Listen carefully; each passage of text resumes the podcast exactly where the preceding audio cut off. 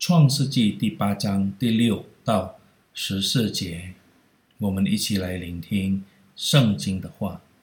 过了四十天，挪亚开了方舟的窗户，放出一只乌鸦去。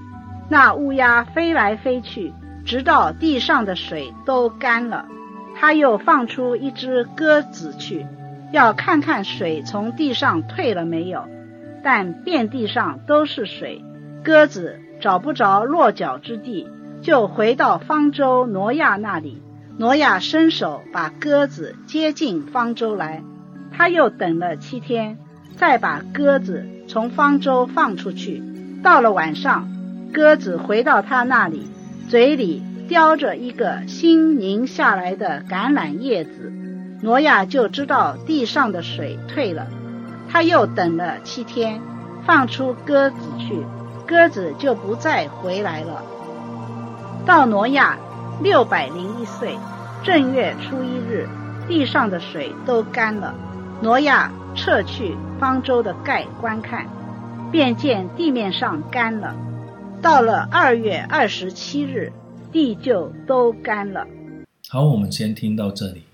朋友，曾经有人问我，挪亚为什么先释放一只乌鸦？乌鸦是吃尸体的吗？在被释放并发现了。很多尸体之后，乌鸦难道还会飞回挪亚那里吗？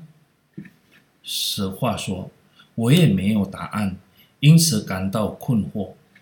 当时我开玩笑地说，因为有很多尸体，挪亚放了乌鸦，所以所有的尸体都会被乌鸦吃掉，并且。在挪亚和他的家人离开方舟之后，不会引起疾病。朋友，你觉得我的想象力够丰富吗？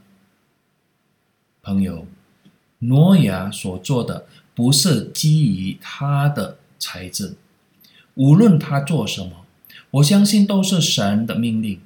创世纪第七章第五节不是说，挪亚就遵着耶和华所吩咐的行了。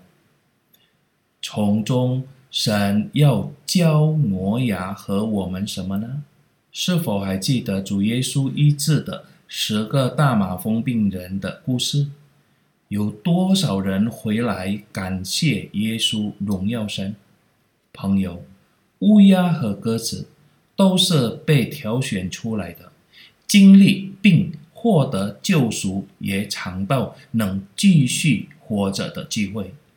在方舟里，他们得到照顾和照料。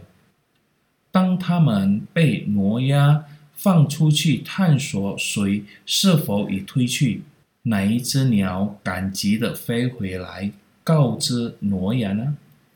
今天我们得救了，也被差遣回到世界。宣讲神在基督耶稣里所预备的救恩，是我们尝受过的。为了感恩，我们是否履行了我们对神的感谢和感恩呢？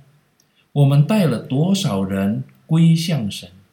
也许我们已经做出了承诺，要在一年内带来一个灵魂献给神。